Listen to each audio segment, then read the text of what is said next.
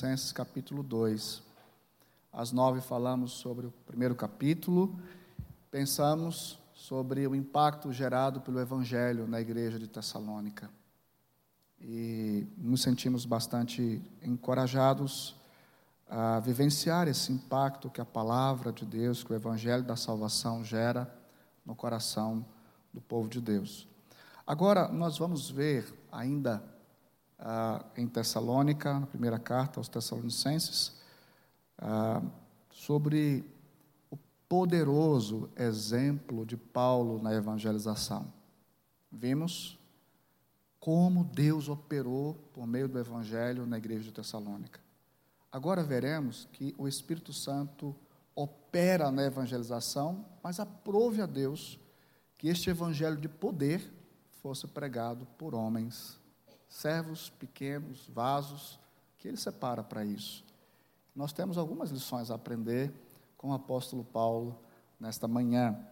Ah, vimos uma nota de gratidão, agora veremos a partir de uma recordação, de um testemunho de Paulo, e veremos o quanto podemos aprender com ele nessa tarefa tão sublime de pregar o Evangelho. 1 Tessalonicenses capítulo 2, vamos a, ah, pensar apenas os 12 primeiros versos. Novamente, eu vou ler os versos ímpares, peço aos irmãos que leiam os pares. Porque vós, irmãos, sabeis pessoalmente que a nosso estado entre vós não se tornou infrutífera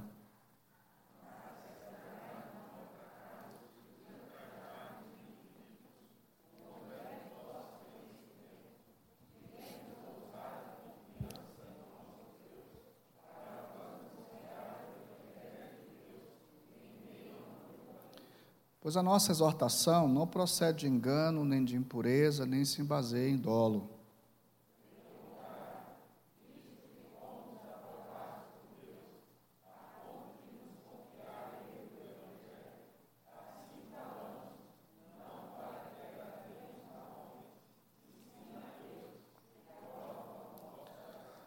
A verdade é que nunca usamos de linguagem de bajulação, como sabeis, nem de intuitos gananciosos Deus disto é testemunha.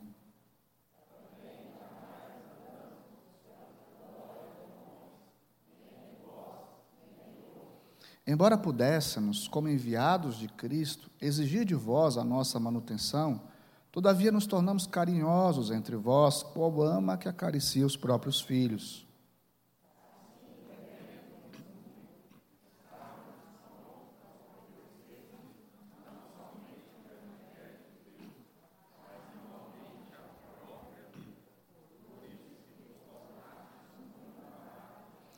Porque vos recordais, irmãos, do nosso labor e fadiga, e de como noite e dia, labutando para não vivermos à custa de nenhum de vós, vos proclamamos o Evangelho de Deus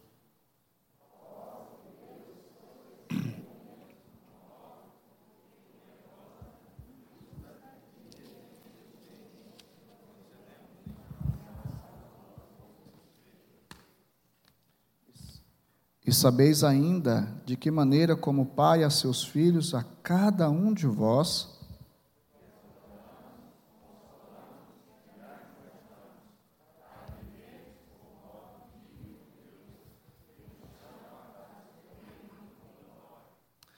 Vamos orar, cubra a sua cabeça.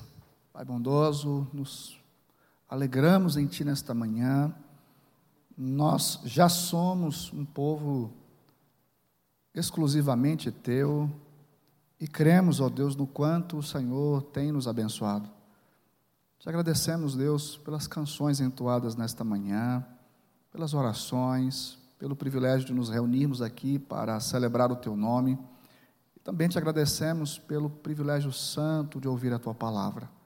Que o teu Espírito nos ensine nesta manhã, que o teu Espírito fale ao nosso coração mais uma vez Permita que haja edificação, que haja encorajamento, teu povo seja profundamente edificado. Oramos em Cristo Jesus. Amém. Meus irmãos, assim como temos igrejas impactantes, nós também conhecemos muitos missionários impactantes. O pioneiro do presbiterianismo no Brasil é um grande exemplo disso.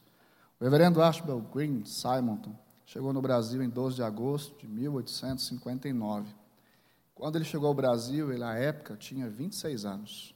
Aos 26 anos, num país completamente diferente, numa época extremamente difícil. Simonton tinha muitas dificuldades pela frente. Tinha dificuldade da febre amarela, tomava conta do país naquela época. Tinha dificuldade linguística, não falava português com fluência tinha a dificuldade de só poder pregar naquela época para imigrantes. Ele, sendo americano, não era autorizado a pregar a brasileiros, tinha que pregar apenas a imigrantes. E, para piorar, nos seus primeiros anos de ministério aqui, ainda teve que enfrentar a perda de sua esposa. Sua filhinha nasceu e sua esposa morreu. Foram oito anos de ministério. Oito anos apenas. Mas é impressionante. Não falando português, com todas as dificuldades da época, febre amarela, infraestrutura, tudo absolutamente difícil. Simonton morreu aos 34 anos e deixou, à época, algumas igrejas, alguns presbitérios, um seminário, jornais, pastores, e não por acaso, Simonton teve a felicidade de batizar o primeiro padre convertido ao Evangelho no Brasil, reverendo José Manuel da Conceição. Oito anos de ministério. Aos 34 anos, Simonton morreu, deixando não uma igreja plantada, uma denominação. Hoje somos quase um milhão de presbiterianos, frutos de oito anos de ministério. Enquanto escrevia isso, eu que já estou aos 41, é, não parece, mas o reverendo Barros é mais velho do que eu, aos 41 anos de idade, enquanto eu escrevia isso lá no, escritório, lá em casa, as lágrimas me vieram ao rosto. Deus eterno, um jovem com 26 anos, num outro país, sozinho, desbravou esse país, pregou e em apenas oito anos de ministério deixou um legado tão grande. Que vergonha. Eu tenho 41, mal consigo escrever o boletim da minha igreja, imagina um jornal. Fiquei imaginando o quanto Simonton foi usado por Deus. Com tantas dificuldades, com tão grandes frutos. Nós somos frutos de um homem tremendamente usado por Deus. É? Abriu mão de tanta coisa, mas Deus o honrou. Se você ainda não leu, encorajo você a ler o diário de Simonton. Em seu diário, Simonton, diante das dificuldades de não saber falar português, ele escreveu num dos seus relatos a seguinte frase: é, Eles podem recusar as minhas palavras. Contra as palavras há argumentos, mas não há argumentos contra uma vida santa. Ele estava dizendo: se eu não consigo pregar na língua deles, eu vou viver o evangelho entre eles. Não haverá como contestar uma vida santa. Um missionário impactante, Simonton. Outro grande missionário impactante, o apóstolo Paulo. Nesta carta, Paulo está tão feliz, como disse anteriormente, com os resultados que a evangelização de Tessalônica gerou, que ele está assim tão maravilhado com Deus que ele escreve esta carta e nesse primeiro bloco da carta, ele está recordando o quanto foi extraordinário aqueles poucos dias, aquelas poucas semanas em Tessalônica. Ele começa a recordar a maneira como ele chegou em Tessalônica, exerceu o seu trabalho e como Deus operou em sua vida e através de sua vida ali. Paulo teve que sair às pressas de Tessalônica por causa de um grupo de judeus, nós chamamos na Bíblia de judaizantes. Eram judeus que perseguiam Paulo por toda parte, difamando e caluniando o apóstolo Paulo. Eles chegaram em Tessalônica, provocaram uma verdadeira arruaça em Tessalônica, chamando Paulo de impostor, promovendo incitação contra o Império Romano, e Paulo teve que sair às pressas de lá. Esses homens também permeavam uma igreja, promovendo calúnias pesadíssimas contra o apóstolo.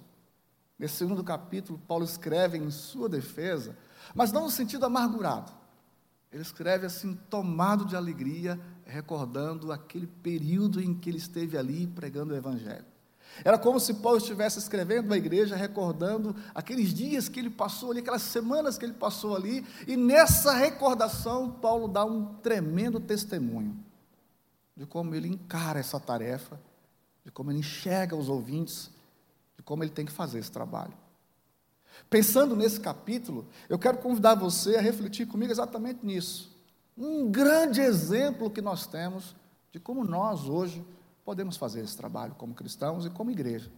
Observe o texto sagrado e perceba que o apóstolo Paulo se defende das acusações, recorda o seu trabalho evangelístico e vai nos mostrar com clareza que é impossível separar a mensagem do mensageiro. É impossível ter um evangelho poderoso nas mãos de homens absolutamente desprovidos deste poder. Paulo está dizendo para nós que a gente não pode nunca separar o mensageiro da mensagem. Deve haver uma junção de fatores, o todo-poderoso Espírito de Deus anunciando por meio de homens cheios de poder o evangelho de poder, e assim as coisas acontecem. Nesse sentido, Paulo dá o seu exemplo e começa a nos mostrar como essa tarefa deve ser exercida. Vejamos então o poderoso exemplo de Paulo na evangelização de Tessalônica e aprendamos que todo o trabalho evangelístico deve ser feito por homens fiéis ao seu chamado.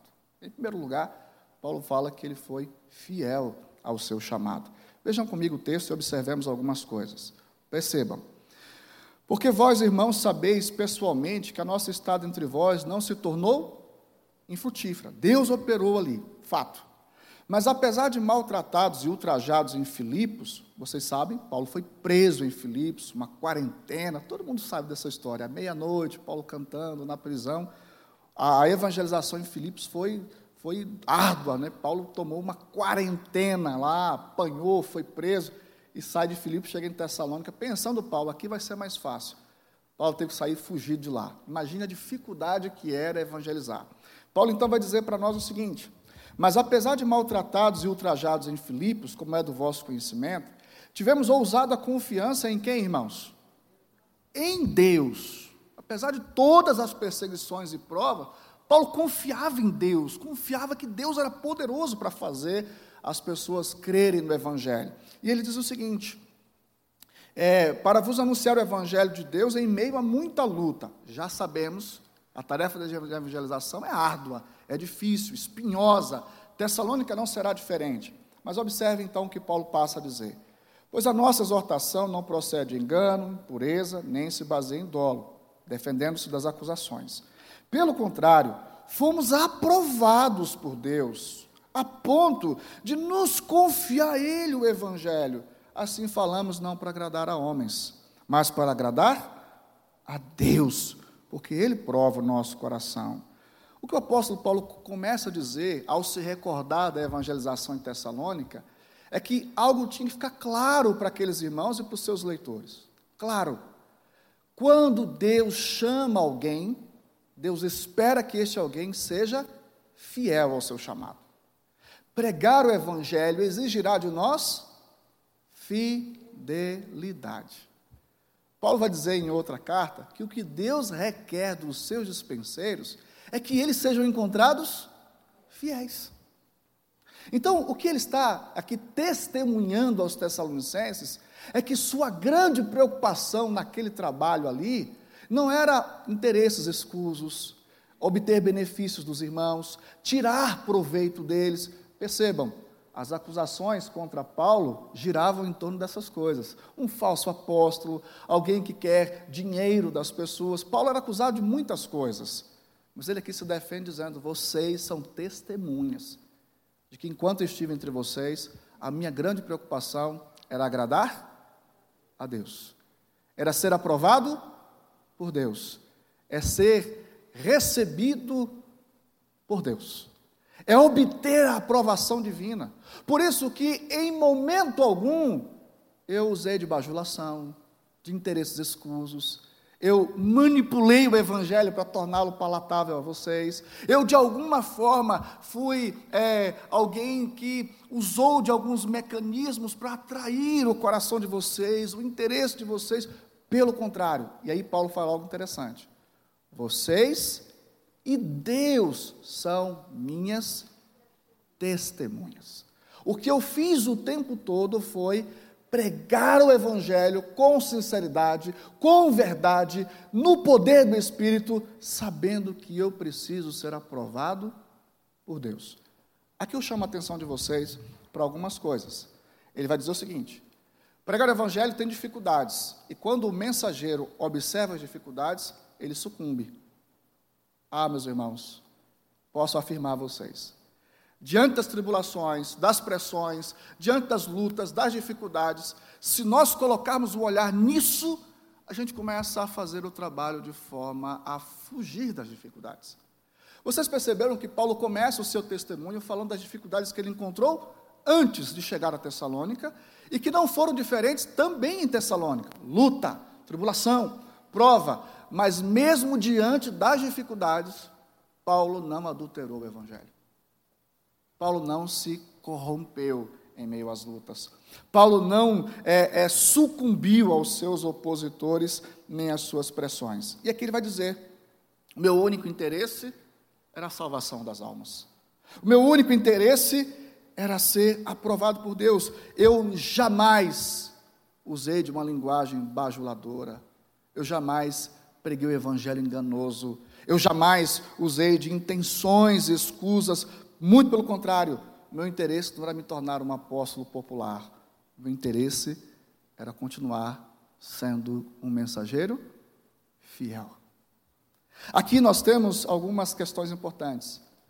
Tem que ter muita convicção para não sucumbir às pressões.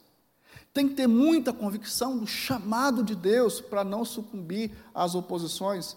Tem que ter muita certeza e muita convicção do Evangelho para não adulterá-lo. Meus irmãos, é fácil agradar os homens, é fácil pregar de um modo agradável aos ouvidos. Em suas cartas, Paulo vai falar muitas vezes sobre isso. Em Gálatas, no primeiro capítulo, ele fala: Eu estou admirado, porque vocês passaram tão depressa deste para outro evangelho, que não é outro senão um falso evangelho. Mas o falso evangelho penetra com facilidade aos ouvidos da gente. Fala de coisas agradáveis. Fala de interesses que nós temos. E Paulo vai dizer que salvação exige de nós pregarmos a verdade.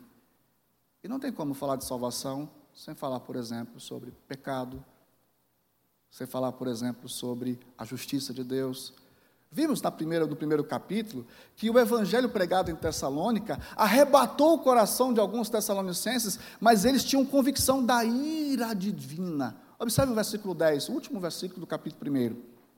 Vamos ler juntos? E para aguardardes do céu o seu filho,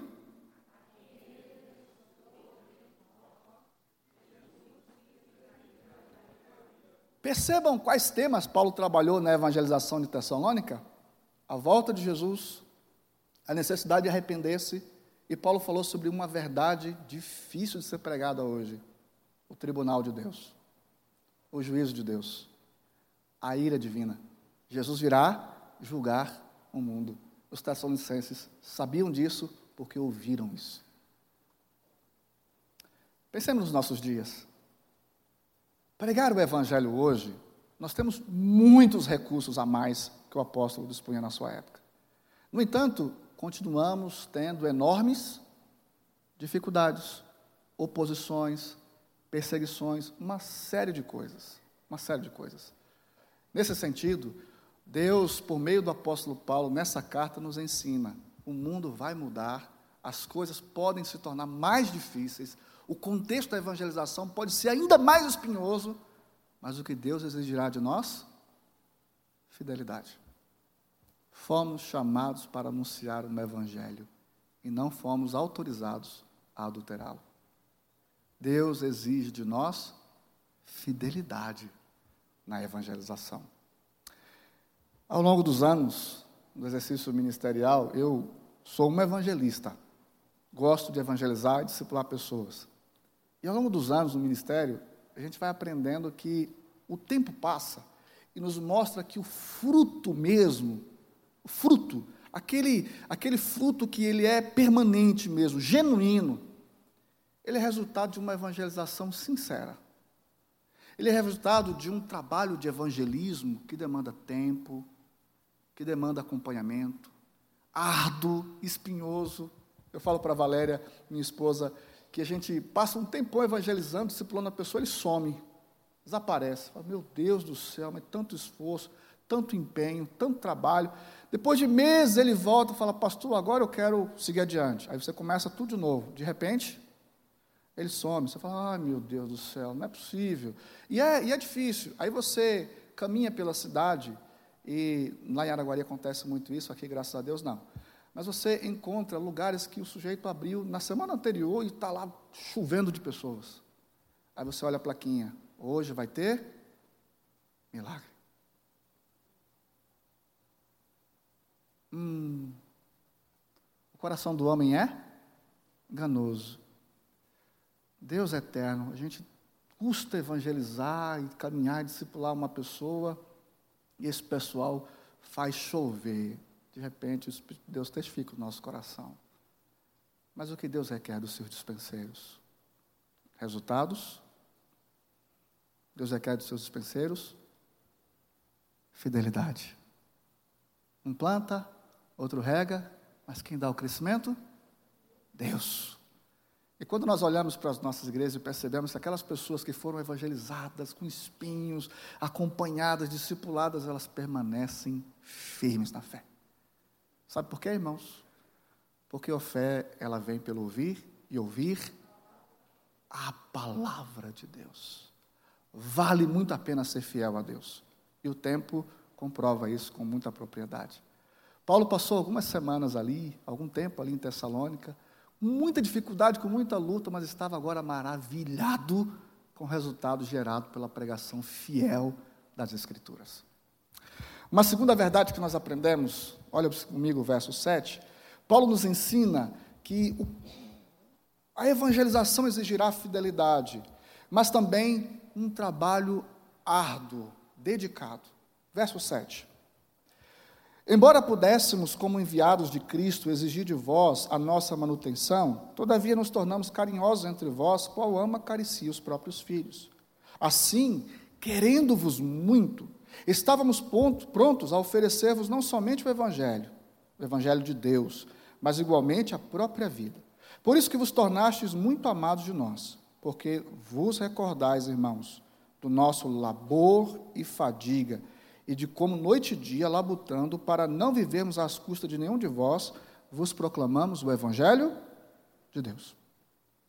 Paulo está recordando, está dando o seu testemunho, ele está dizendo que não apenas foi fiel, sincero, verdadeiro na evangelização. Ele está dizendo também que havia uma grande preocupação em seu coração. Eles eram novos, estavam ouvindo o evangelho. E Paulo sabia que não poderia chegar àqueles, àquela, cidade e aqueles cristãos tão recém-convertidos e já exigir deles a manutenção, o sustento, a provisão financeira. Não é que Paulo é contra o missionário receber ajuda, o pastor ser sustentado, nada disso. O que Paulo estava dizendo é que na evangelização, lançando a semente, esse tipo de assunto não cabe, não é a hora, não é o momento, não é oportuno, não é sábio chegar a pessoas que estão novas na fé e tratar de sustento, recursos, dinheiro ou coisa assim. Então, o que, que ele quer dizer?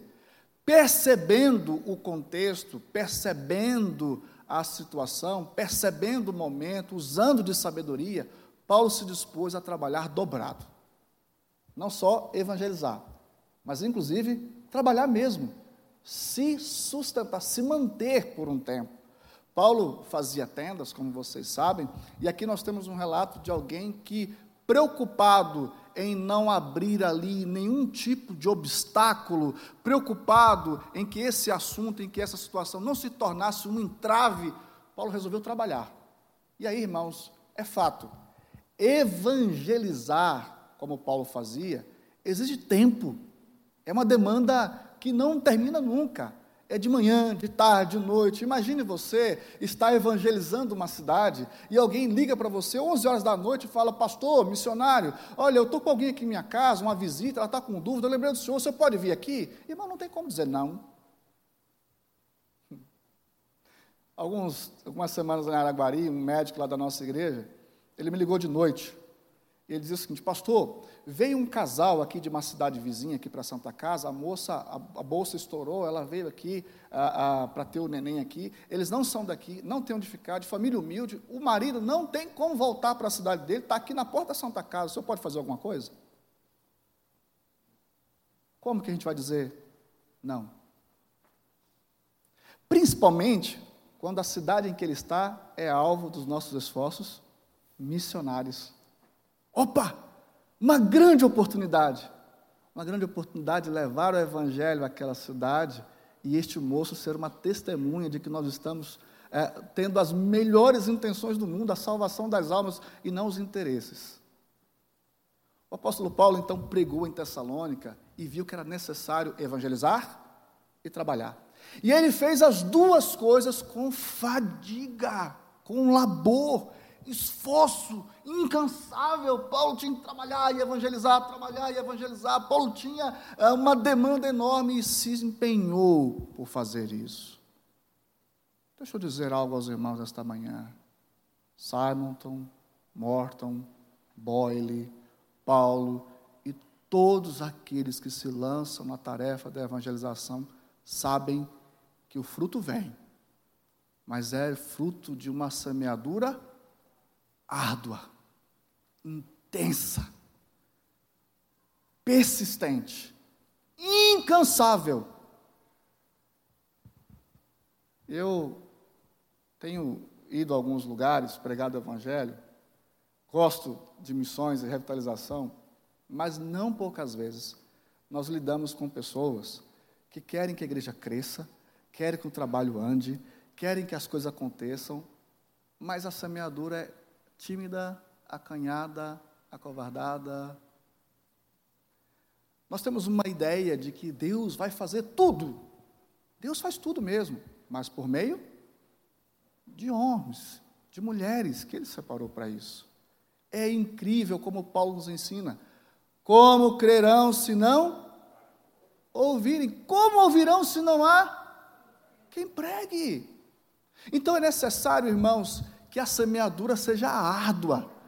Evangelizar é uma tarefa árdua e exige um trabalho incansável. Eu estava alguns dias lá em Anaguari, andando de carro no centro, e, eu, eu, falo muitas vezes sozinho. Minha filha minha esposa ficam me corrigindo o tempo todo. E eu estava ali no trânsito, falando sozinho, dizendo, meu Deus e tal. É, é, é, a gente fica preocupado quando a igreja né, é, não há conversões. A igreja precisa ser um, um, uma agência, uma embaixada do reino, onde conversões devem ser coisas comuns na igreja, deve ser algo comum na igreja. Fruto de uma evangelização séria. E aí eu parei no semáforo, veio um senhor, oitenta e poucos anos, chapeuzinho na cabeça, protegendo o sol, e ele parou, um, uma bolsa assim, um alforjezinho assim, tirou um folheto e falou, posso? Eu falei, eu sou crente. Ele falou, leva. Eu falei, eu sou pastor. Ele falou, não tem problema, dê para alguém. Aí eu fiquei curioso com a persistência dele. Peguei o folhetinho, era um senhor da Assembleia de Deus. Idoso, mas idoso, de 80, quase 90 anos. E eu parei e falei assim: o senhor faz isso todo dia? Ele falou: há 15 anos. 15 anos. E eu falei: o senhor está aqui sempre no semáforo fazendo isso, nesse, no outro. Eu, fico, eu não fico num lugar só. E aí ele disse assim para mim: Eu fiz um voto com Deus de entregar 10 mil folhetos todo ano. Todo ano. Eu falei: O senhor entrega 10 mil folhetos todo ano? Ele falou: Ultimamente eu estou meio ruim das pernas, mas estou me entregando. Pandemia, máscara, com quase 90 anos, num semáforo, 10 mil folhetos. Eu falei, me dá o folheto, me dá mais um, me dá mais dois, que eu preciso ler isso aqui tudo de novo. Eu acho que eu não sou crente, não.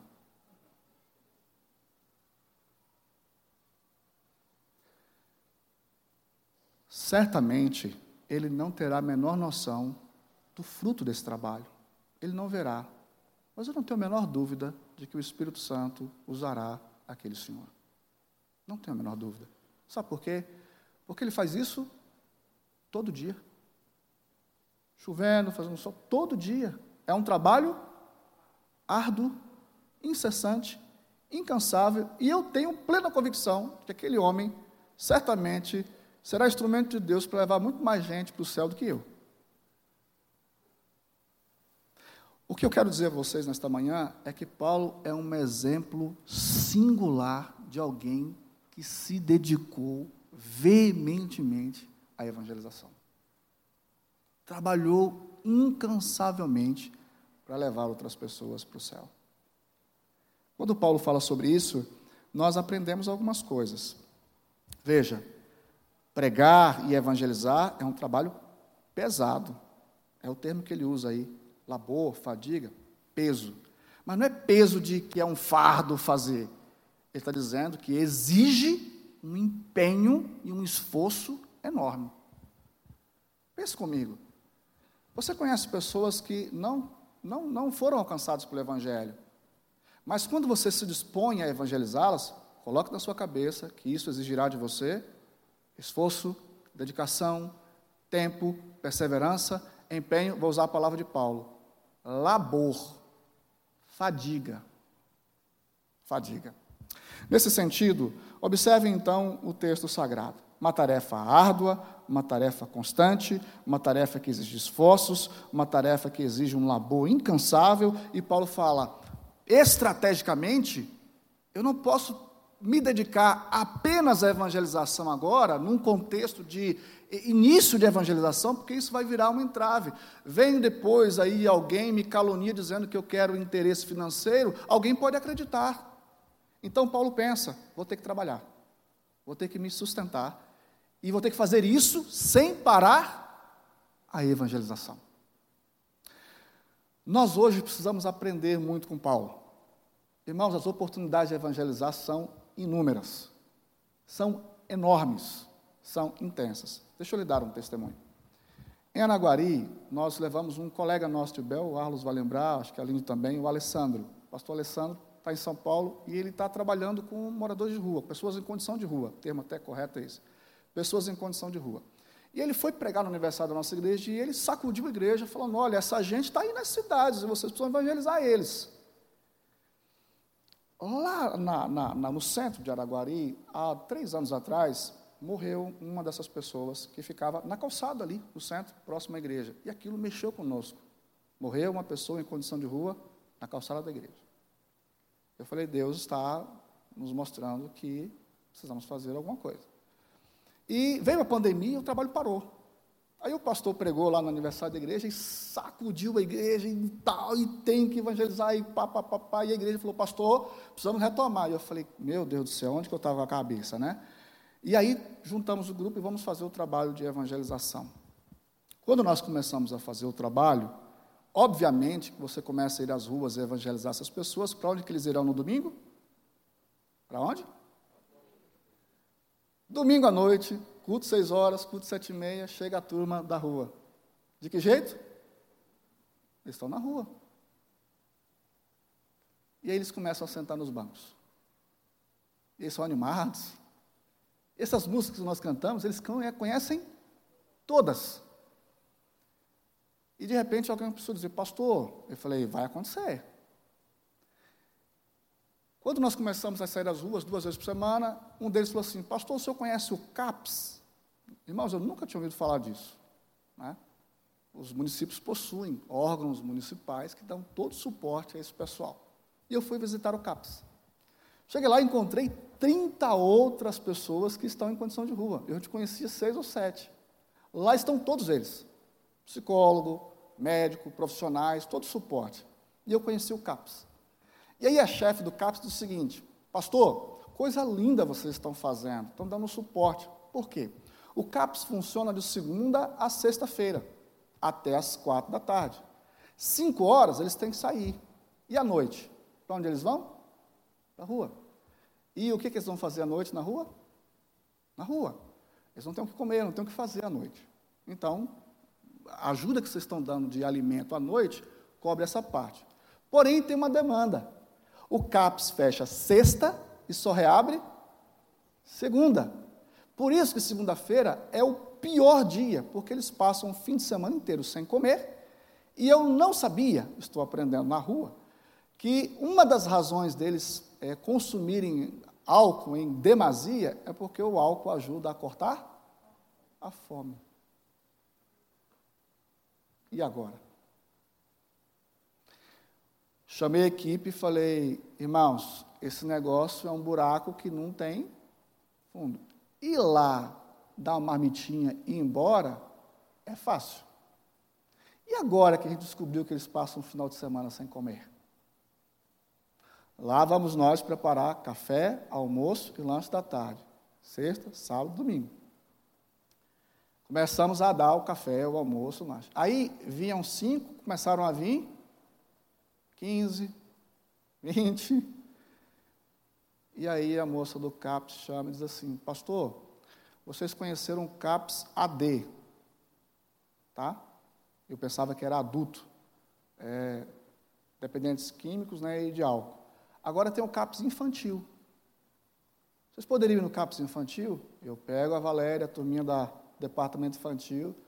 Vamos lá no CAPS infantil. São crianças com problemas os mais diversos que recebem amparo, tratamento e tal. Cantar, pregar, evangelizar, conhecer os pais, as crianças. E aí começa um trabalho no CAPS infantil. Aí a coordenadora geral diz assim: Pastor, agora tem um outro CAPS que é para pessoas que sofrem de depressão. Vocês poderiam ir lá? E agora, irmãos? Vocês estão entendendo? Hã? Jesus disse certa vez que quem põe a mão no arado,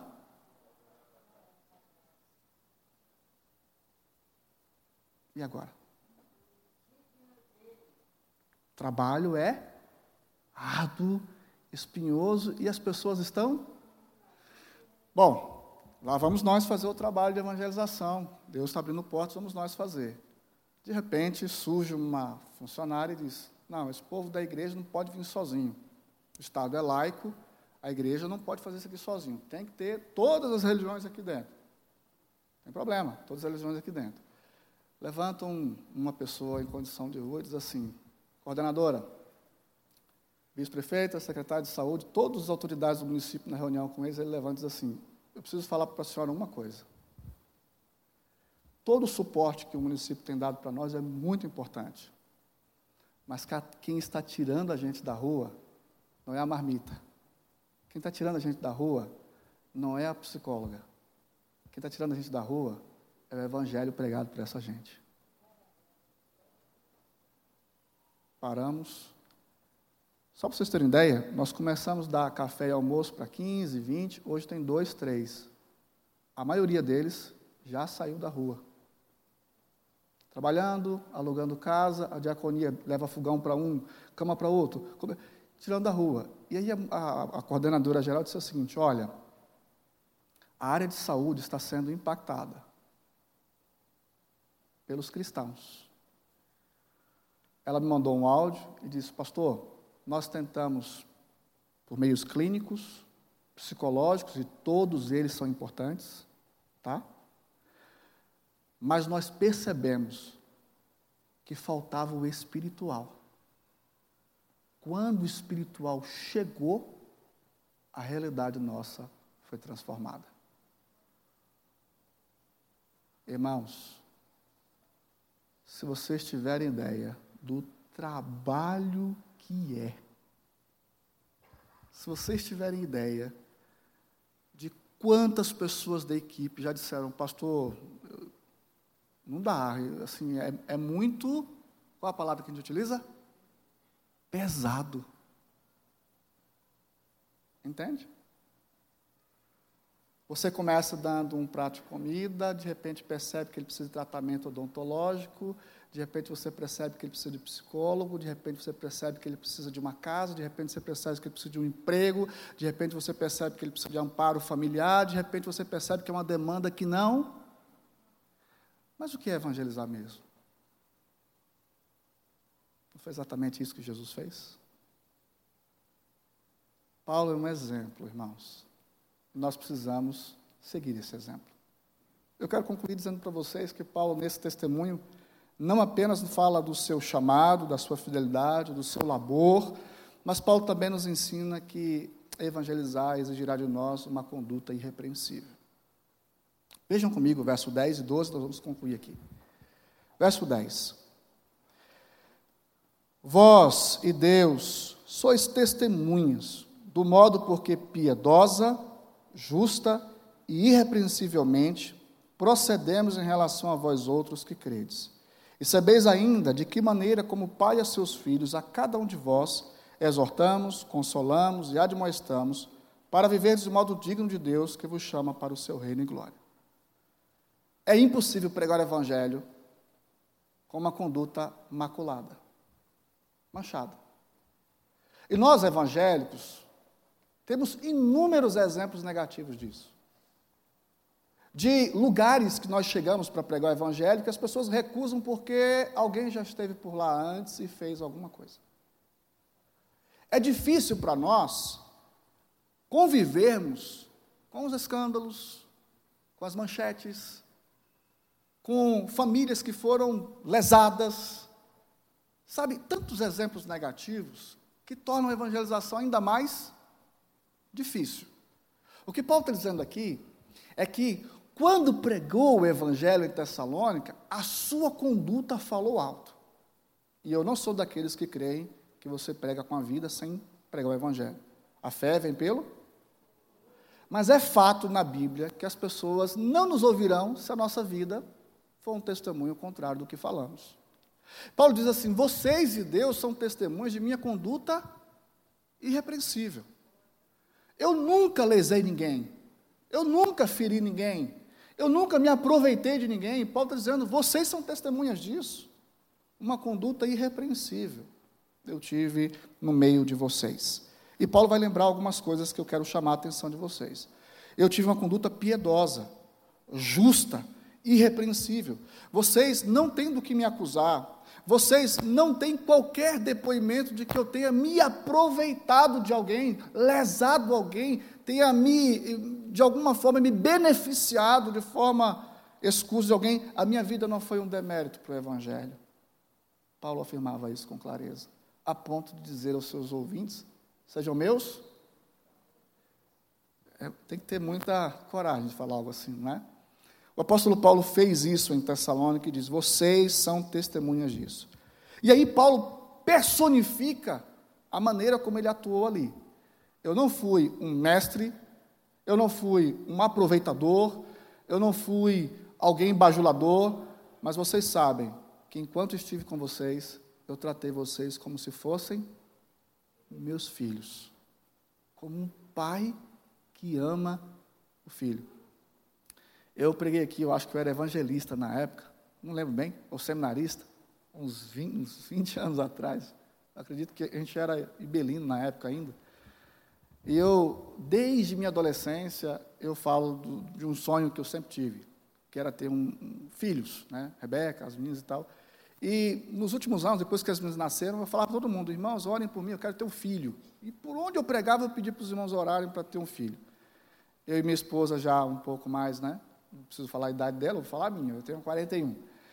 E, e, e depois de um tempo, orando, pedindo a Deus um filho. Meu sonho era ter um filho menino. Eu queria muito, porque eu sou filho, né? De, de, meu pai tem cinco filhos e quatro mulheres e eu de homem. E a relação que eu tenho com meu pai é tão forte, tão intensa, que eu falei, eu quero isso para mim. Então eu sonhava em ter um menino. E passamos por algumas dificuldades. Minha esposa né, teve, perdeu um bebê eh, antes. E quando nós já tínhamos jogado a toalha, eu falei, Deus, chega, né? nós não queremos passar por isso, né? machucou muito a gente. Foi uma experiência que quem já viveu aqui sabe o quanto machuca, dói, né? fere. E de repente eu chego em minha casa, minha esposa estava com um papel assim na mão, tremendo, chorando na sala, e eu falei: Meu Deus. As mulheres comumente fazem exames de mama. Elas estavam naquele período fazendo exame de mama, e eu chego em casa, minha esposa com um papel na mão, tremendo, chorando. Eu falei: Minha esposa está com câncer. Ai, meu Deus do céu. E eu bambiei as pernas, falou, lê aqui. E eu, né, tomado ali de, de, de, medo, de assombro, peguei o papel e vi lá e falei, meu Deus do céu, positivo, você está com câncer? Ela falou, não, eu estou grávida. E eu sentei no sofá. Ela falou, você não vai abrir a boca para falar para ninguém. Até eu completar quatro meses. Você não vai falar para ninguém. Eu falei, não impede um negócio desse. Né? E ela falou assim: Você vai esperar. E se você falar, você já sabe. O maior sonho da vida, pensa bem. Eu chegava lá na frente da igreja, falava, irmãos, e não conseguia. Falei, eu vou vai dar divórcio, né? E eu, orem por nós. E as irmãs falavam assim, pastor, o senhor está radiante, aconteceu alguma coisa? Eu falei, nada. Não podia falar. Até que chegou o um momento que ela disse, não, vamos fazer o ultrassom. E quando entramos na sala, o médico foi fazer o ultrassom direitinho. Papai, o que, que é? Eu falei, Benjamin. Ela falou, e se for uma menina? Não tem problema, mas é menino. E ela falou assim, Benjamin, nome diferente, bíblico. Falei, sim. O que, que significa? Eu falei, o filho, literalmente, o filho da direita ou o filho da felicidade. Ela falou, dá para perceber, o quanto o senhor está feliz. Eu falei, doutora, a senhora não faz ideia. Ela, parabéns, pai. É um menino. Fizemos um chá de revelação na igreja até o sétimo, oitavo mês, só eu e minha esposa sabíamos e mais ninguém. Fizemos o contrário. O dia em que eu e ela fomos revelar a igreja inteira, pós-escola dominical, todo mundo no salão da igreja, e a gente estoura aquele negócio. Irmãos, parecia a Copa do Mundo. O povo estava mais feliz que a gente. Todo mundo sabia que era um sonho de infância. No dia que o médico me entregou o Benjamin,